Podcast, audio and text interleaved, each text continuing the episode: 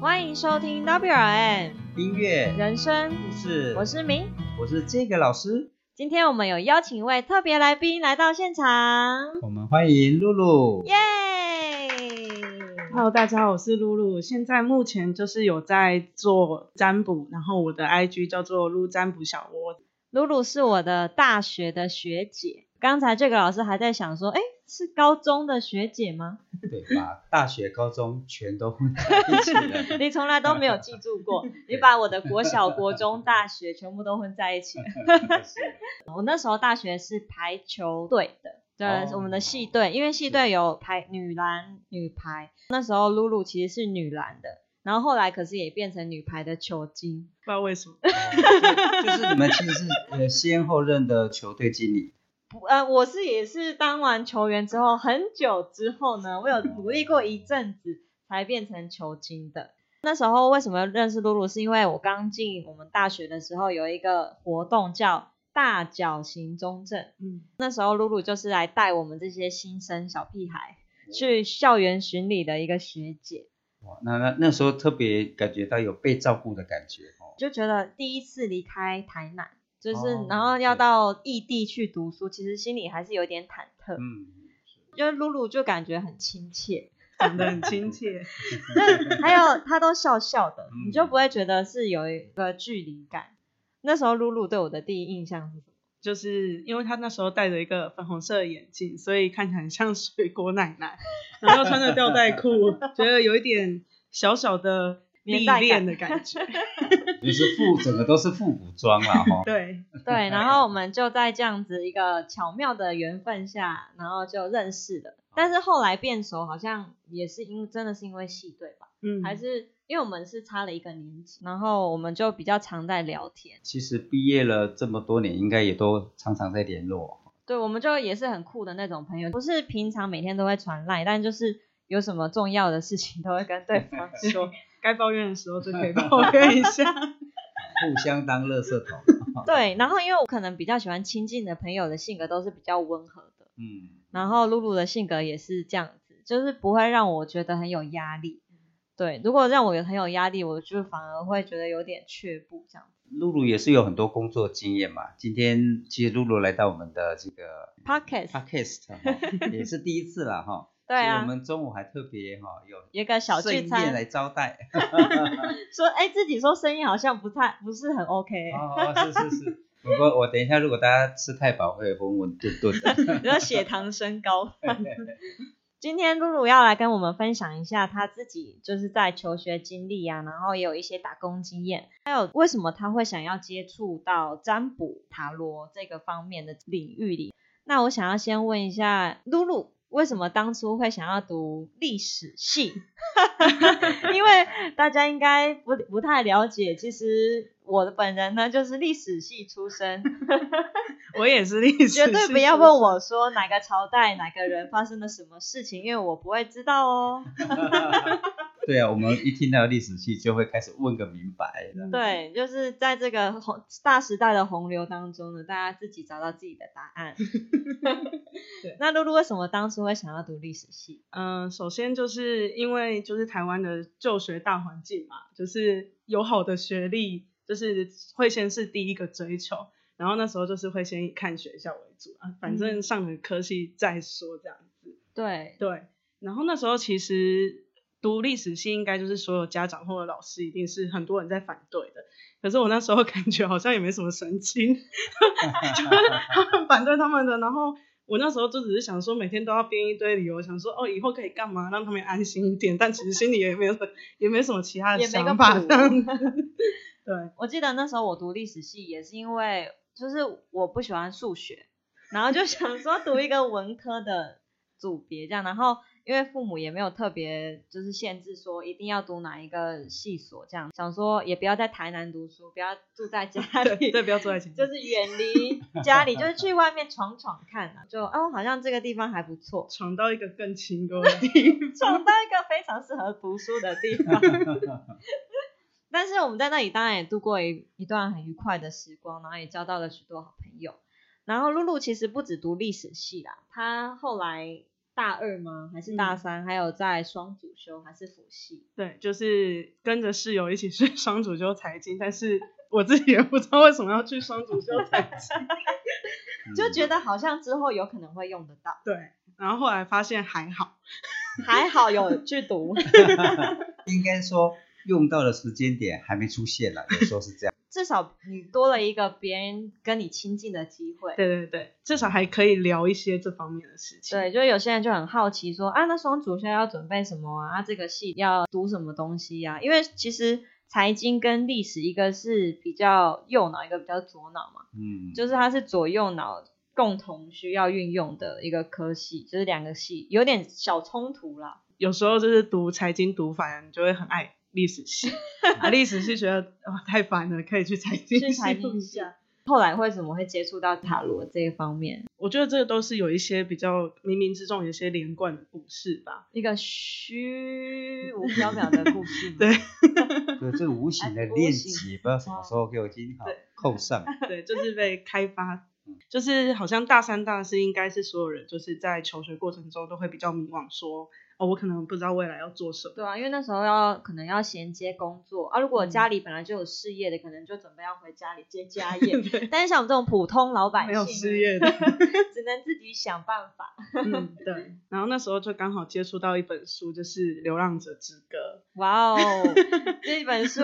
露露已经推坑我很多次，但是我还没有翻开来。我好像有买过，它藏在我的书柜里。对，反正那本书就是在讲一些关于一个人，他就是在。寻求一些人生的答案，然后他可能经历了很多事情，然后去求了很多道，就是我们说的求了很多学问或什么，想要去寻求一些答案。对，然后我觉得他整个答案就是他人生的故事。然后我记得有一天在公车上看完一段，然后我就觉得天哪，这或许才是真实的感觉。嗯，就那个状态就是跟之前就是那种每天这样子生活的感觉是很不一样的，有种跳脱的感觉。对，就是以第三人称的视角去看待你的人生。对，突然突然有一种灵光，嗯，就是哦，哎，我好像抽离了。那么这个老师有这样的体体验过吗？我是那种叫闲不住的人哈，一直往前冲，所以我最需要，我最需要停下来，然后拔高我的视角。对，其实我我到现在还没有，就是会会有那种感觉，就是说需要，但是还没有机缘。但是以前你也是很喜欢读书的人，没有我我那时候读的是南台工专的电子工程，嗯，所以我微积分完全不知道在干嘛，也是零，对，所以也不知道糊里糊涂的，所以我知我知道其实那个很多呃不预期的发展，就是人生的发展其实很难逆料，有时候顺其自然也蛮好。像我对露露比较印象深刻的是，因为。她不止学业要双主修，她其实自己也有很多工作的经验，因为他有打工，然后有当助教，然后也有当很多人的心灵导师，她很会时间规划，就是她时间管理大师，用在这里真的是很不错。然后他有很多自我进修，他很喜欢学一些新的东西，然后看一些不一样的知识的书，比如说新的经验，自己去学设计啊。然后绘图啊什么，他有去当那个课程的助理，然后也要去带那个老人的活动啊，什么团康啊，就很多这方面的经验，我想要请露露为我们分享一下。因为其实大学生活是可以很丰富的，只是看你怎么去安排嘛。那时候就是大学，就是好像所有人都会给你一个压力，就是你你需要多做点事情，然后好像这样子学经历比较丰富一点，所以我就到处。给自己找点麻烦事做，就我都看到他很累，但是什么事都有完成。对，但是我也是做的有点浑浑噩噩，就有点不太知道自己在干嘛。对，然后顺便存钱这样子。对，因为那时候要考驾照嘛，就是要存一笔存一笔钱去考驾照这样子。对，然后比较印象深刻的应该是就是呃去当服务学习助理这段时间，因为可以接到很多就是 NPO 的。公益团体组织，然后他们可能没有钱、没有资源，然后可是做了很多事情。我就想说，啊，这样还可以做那么多事情吗？就是可以超乎你想象。对，就是觉得说，可能大家都在拼命的过物质生活，然后想要生活过得更好。但是其实这个社会还有很多人是在专注于他们自己更想要去投注的议题上面，这样子，我觉得还蛮神奇的。嗯那时候。然后那时候也可以，就是就觉得不一定是自己想的那样子的一个框架，对。就是好像每个人都有自己生活的一个模式，对对，一个这也是一个经验，然后还有在那算便当店吗？算一个餐厅小餐厅打工。对，就是去小餐厅打工。然后要说这一个工作有什么比较厉害的经历的话是没有，就是觉得哎，发现自己做事情好像蛮快的。哦，这也是一个很重要的突破。对，因为我觉得这辈子如果把自己呃更弄明白，没有弄明白就已经不得了。我觉得真的人生还蛮难难，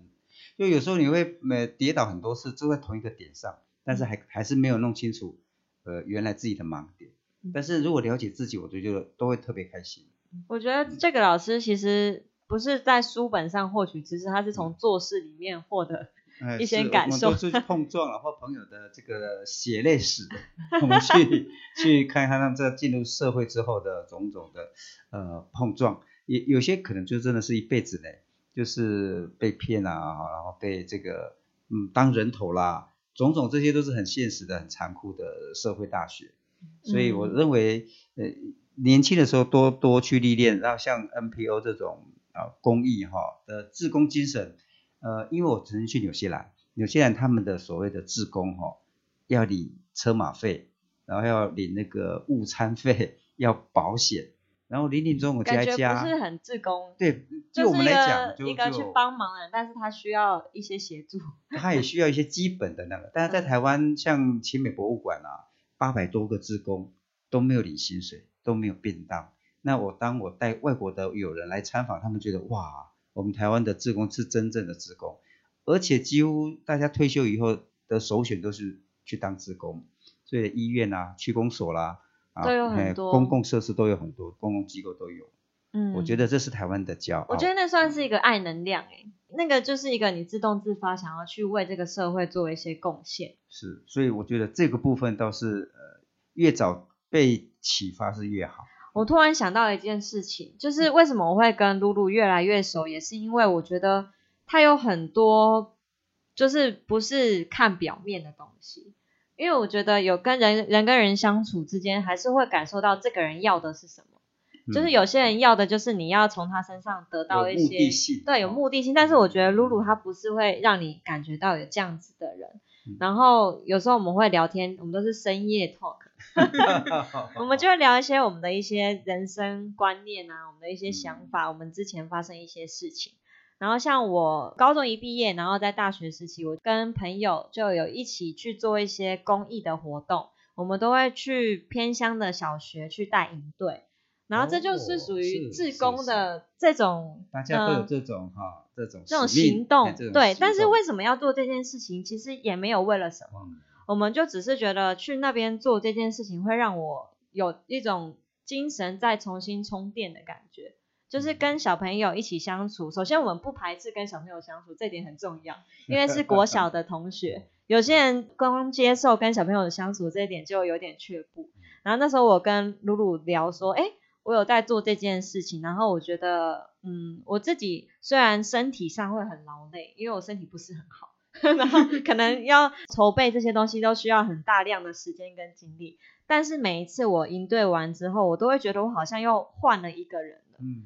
就是我重新又心灵上跟我整个人的感觉，我好像又重新又回到小时候的感觉。那个叫满血复活。对我又满血复活，虽然我每次都会大病一场，但是那可能又是一个脱胎换骨的一个必经的过程，这样。但我个人是觉得露露她的对塔罗牌的那个部分，因为我曾经也让露露算过，觉得还蛮准的，所以我有点好奇，就是从一个历史系，然后就是有打工经验嘛，那那个这个好像就是另外一个无形的力量的牵引，然后你对这个塔罗牌就这这个机缘搭上的你的人生道路，是是怎么样发生的呢？嗯，刚刚有说就是大三、大四会有一个迷惘的时期嘛，好然后我的第一份工作其实也不是很顺利，嗯就是遭遇了蛮多奇奇怪怪的职场经验，就对，对，大概是从进去一个月之后就决定想退出，很疯狂的职场经验。对，然后过程就我觉得不用太赘述，然后我觉得在过程中，因为就是还蛮挫折的，所以你就会开始思考说，哎，人生是这样吗？要把自己逼得那么紧吗？一定要做到什么程度吗？就会开始有这些啊可能别人对话对跟自己的嗯。对话，可能对别人来说是一种逃避的想法，但是我就是满头问号这样子，有一个动力就是想要去寻求这些答案，然后反正也因因缘际会有去上一些课程，自己也突然就是刚好身边有人在玩塔罗，我就脑袋什么也没想，就去买了一副塔罗牌，其实你蛮容易被旁边的人影响，别人去做什么我就去做什么那一种，反正没有伤害这个社会，对对对，没有伤害然后也不用也不用付出什么太大的成本嘛，嗯。对，然后就开始慢慢的就接触塔罗牌，对，然后我觉得学塔罗还蛮对我来说是一个比较奇怪的经验，是过去我会觉得很多事情对我来说是阻碍，可是，在学习塔罗这件路上，我觉得没有阻碍，就我觉得做这件事很正常，然后我能够把它做好，就很单纯，对他的想法很单纯这样子，所以就一直练习练习，然后到现在这样。就我们学音乐的来来讲，那叫天分吧。哦，嗯就那天分就是你就就天生拥有这种呃洞察力。哦，呃我觉得这个就是我觉得他从小就有锻炼自己，哦，嗯，因为他常常跟身旁的人聊天，聊一聊就会聊出一些一些心事，但是露露的角色比较偏向是引导你说出来，但是不给你任何的评论，倾听者这对，就是哦倾听者，单纯的倾听，然后如果当对方有需要的时候，他才会以他能够接受的方式去告诉他一点建议。那好像也是嗯一种人生使命哈、哦，要引导他，无形当中引导嘛，然后你去帮助别人在这一块，在在无形的这个呃情绪的或者是人生的困顿，那个时候最需要的是一个方向哦，嗯，刚好塔罗牌我觉得有那个样的功能，他刚好就是一个媒介。哦是是，对，然后我觉得会想要接触到塔罗牌，是不是跟想要了解自己也有关系？对，刚开始是想要了解自己，就是为什么那么辛苦，嗯然后为什么做任何事情都感觉很多阻碍的那一种状态。对，然后就是因为我觉得塔罗本身它只是卡牌，嗯那它背后会有很多可能灵性相关的知识，或者是心理学相关的知识，这些是更需要我们去可以去了解部分，嗯。这样子。对，所以就慢慢的去等于是扩展很多方向，然后慢慢整合出自己有一些想法。嗯，对，其实其实我觉得，因为我自己读工专嘛，我很不会读书，其实我常常会很羡慕有聪明脑袋的，羡慕，很羡慕，对。我最近有一个梗，就是广告上面不是都有那种膝盖吗？就是吃什么东西，然后就是他哦，他可以走得很远，对，然后他看他楼梯怎么爬得上对，看他爬那么快，好羡慕。然后我觉得这三个字好洗脑，不是是 真羡慕。那那我很羡慕，就是呃，其实有拥有一颗特别聪明的脑袋，其实它可以在不同的方面去服务社会了。像我的脑袋就真的不太好，我自认为我除了音乐那个现象特别杰出，其他的我觉得都不是很理想啊，包括呃做事情的方法，然后规划，我只有呃一直做，然后在做里面再去整理，但是整理的速度又很慢，通常就是五年十年 才能整理出。大概是一个大整理，所以我其实是没有一颗聪明的脑袋，然后那但是我但有一个愿意做的对动力。我那个我灵魂里面就是有人在鞭策，没有，就是一匹马啊，你不是 属啊马吗？就是咕噜咕噜咕噜咕噜咕噜咕噜咕噜，就一直往前走。所以我其实在关就是跟露露聊天的过程会发觉，其实他也经常有在呃借着整理自己啊，运用聪明的脑袋也找到一个方向吧。因为我觉得这个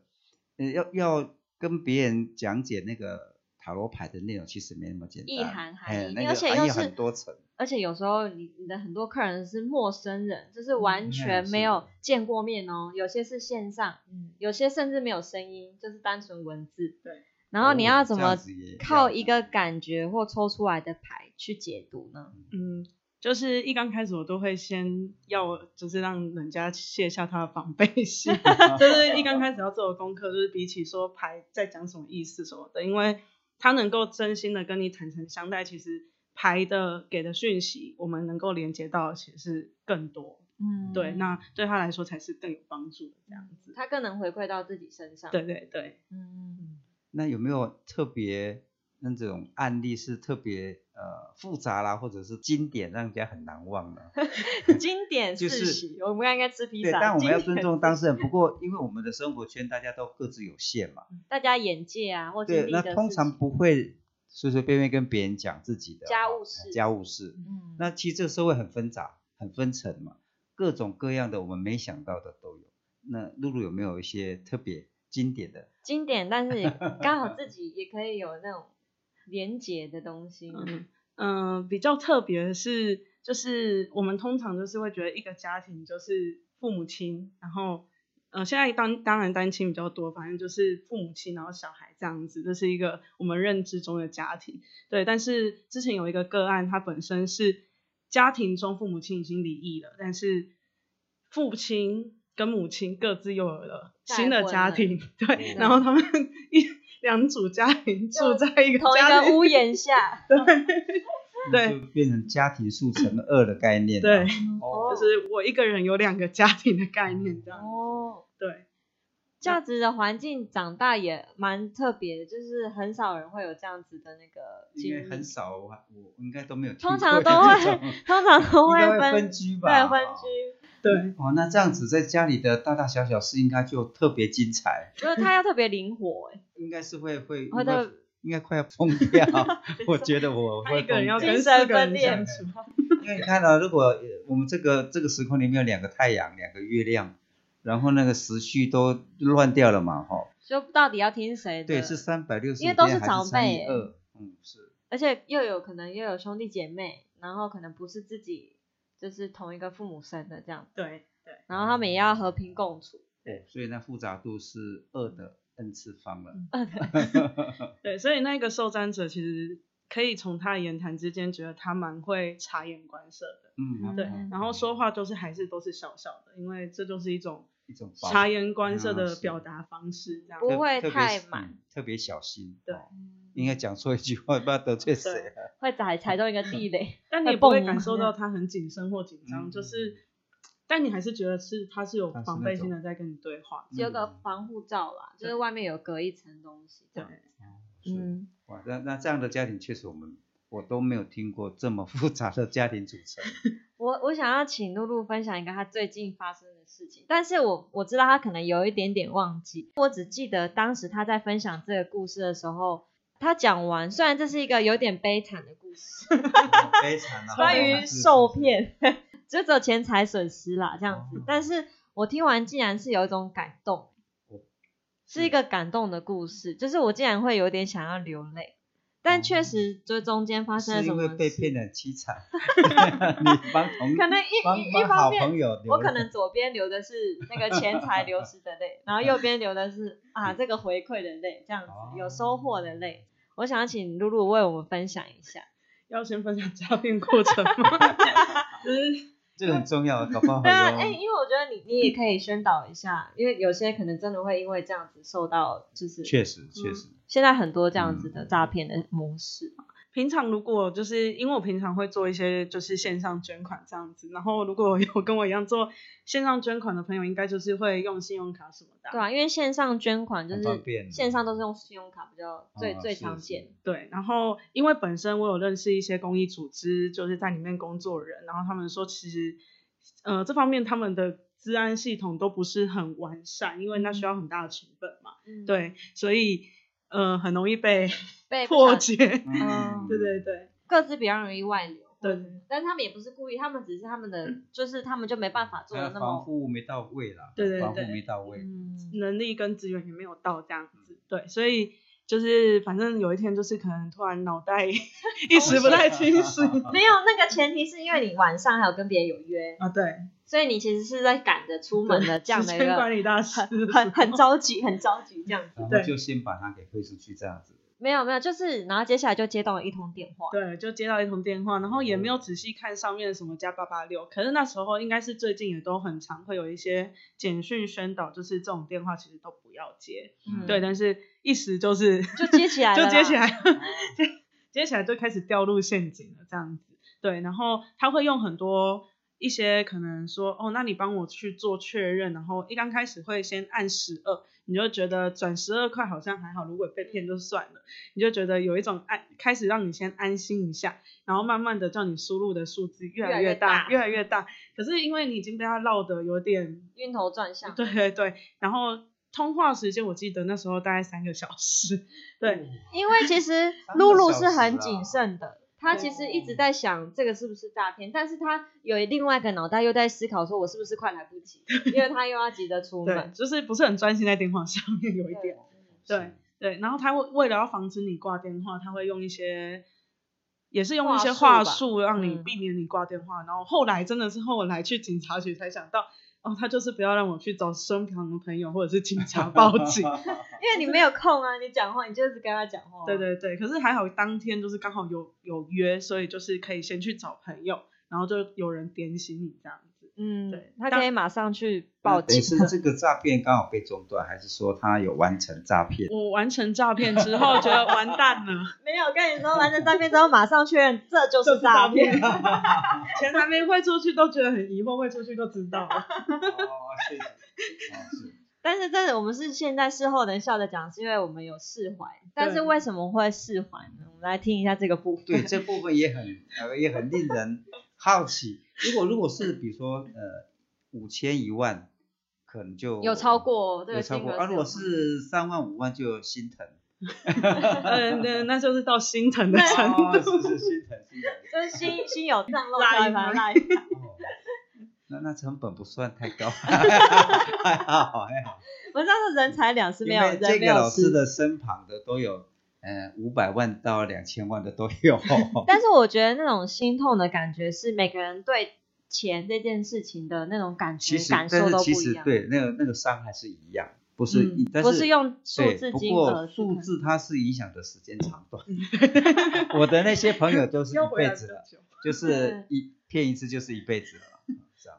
那时候露露是跟我分享说，他在骗的当下，当然就是很惊慌失措。就是他得知他被骗的时候，嗯，就是内心还是有一种哈被骗了 的那种感觉，因为单纯，因为他是呃挂完那通电话，为什么会不急着挂？是因为他跟他朋友有约去吃餐厅吃饭，然后他跟餐厅去餐厅吃饭的时候，朋友他就跟朋友分享他刚刚接到这通电话的事情，然后他朋友说嗯。他就是诈骗啊！就诈骗。然后刚好他们餐厅对面就有一间警察局，对，原来约的好。对，约的刚刚好就在那边。对。然后他们再去警察局报案。对。但是他在就是确认这件事情的时候，他内心其实是有一种释怀，就有一种很微妙的感觉。他不是愤恨不平的那那情绪，呃，是要去捐赠穷苦的人吗？还是只是你你有些消费有争议？要按照他的操作来返还你的款项，捐捐款的，哦，是为了要捐做爱心的，对 对，那难怪那个 就特别容易相信，因为确实我做这件事。情，因为确确实你有在做嘛，所以敏敏会觉得这种这种被是那那个感觉要请露露来说，好，因为不先你先等一下，好，因为那种那种感觉是很微妙的。就是那不是你，你可你的那个角度可以解释得了的，那个是要本人讲才能解释得了。说如果是以当下的情绪，受骗的情绪，我觉得就是人多多少少有慌张的事，而且有时候你相信一件事情，你已经决定要相信一件事情，就会想要相信它。对，所以当你决定要相信它的时候，后面你就更难收拾，更难从那个洞窟里面跳脱出来，所以等于是你就是被他绕着在里面转。就是我觉得诈骗过程最可怕的地方，就是你在里面迷路了这样子。哦，对对对。然后那时候就是觉得，后来想想，觉得那时候的也不是觉得自己脑袋不灵光，也不是什么，就是觉得自己的心理素质很低，就是你没办法确定一件事情，或者是没有办法当下就果断的的处理这件事情，其实是我觉得最扼腕的一件事情。嗯，对对对。然后。这是当下的心情这样子，但是我觉得后续我有慢慢自己去做调整的原因是，嗯，因为我平常就是有在帮人家占卜，然后我常常在占卜都会讲一句话，我说这不过是你人生过程中很小很小很小的一件事情而已。对，我觉得我这句话应该有讲了好几十次了，二三十次一定有。对，然后那时候我就是突然内心在警察局，对，有一个声音就是冒出来，就是我常常在跟人家讲这句话。对，然后那一组就是有一个暖流从内心里面就是散出来，就把我那些包围负面住自己。对对对，然后有一些负面的阴霾就真的慢慢被消融掉了，你就觉得哇，这不是就是很多人说要转换视角，转换视角，就是转换视角要从生活中做起。对你跟别人讲一百句同一句话，那那句话就会回到你身上。然后我那时候真的感觉到说啊，我做这件事情对我的回馈其实很大。嗯对，因为平常做这件事还是会有迷惘嘛。对，但那时候就觉得哇，就 是真的在那一刻确定了你做这件事情的意义了。对，就是有一个哎，你平常跟人家讲的话，原来力量那么大。嗯，对对对，或许是我自己的感受啊，但是就是有被自己感有动到。有 touch 到自己的心，对那种感觉很微嗯妙就是哦。在祝福别人的同时，重复了很多次，那个力量就又回馈到自己身上，对也等于是自己在祝福自己哈。对那在同时疗愈，我觉得很难自己祝福自己。我觉得这个动作是一般人不会想到，人家说要爱自己，爱自己，但是要如何爱自己？嗯，我觉得在这一个事件当中，我够很深刻的感受到，这就是爱自己。对，就突然真的是，因为我平常都在算塔罗，所以我们的心轮就是心脏这边就是有一股股暖流暖流，而且那个是金色的感觉，嗯就是这样蔓蔓延到头脑头顶嗯那那就是好大的好感受了。对啊，我觉得当时我听完这个故事的时候，我突然也有一个感，真的很感人呢。就是我虽然可能没有经历过这样的事情，但是我竟然能感同身受。嗯嗯就是关于爱自己，包含前面那一段故事，就是他说他可能没有办法在当下做出决定，马上很果断的说我不要，或者是我现在没办法什么这样去拒绝别人。我觉得我有同样的性质，就是我内心里面我有同样的这样的一个缺口，没有办法马上做决定。所以其实我觉得我们两个个性算蛮像的。所以当他后面再延续到这一个关于心心轮，然后嗯暖流，然后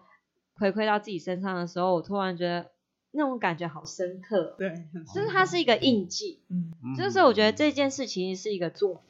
对，有有一句话是这么说啊，所有的呃苦难都是化了妆的祝福。我觉得这太俗套了，我要我要补充的是，这次只是呢博施胭脂，我们这个成人的社会，因为三五万觉得是博施胭脂，不是浓妆艳抹。哦对啊所以那个祝福是有有，但是但是很深刻，嗯很深刻。我就觉得这是一个可以一直鼓舞你在做这件事的一个初心初心啊对那个初心初心。哎，我发现我们 今天有讲的蛮久的，我想说我们可以再录录第二集好了。我们我们等一下邀请露露为我们录第二集，因为我们露露其实有超级多故事可以分享的。那我们第一集我们露露的撸占卜小窝这一集我们就到这里先告一个段落喽，谢谢大家收听 W R N 音乐人生，故事，我们下期见喽，拜拜。下期见。拜拜。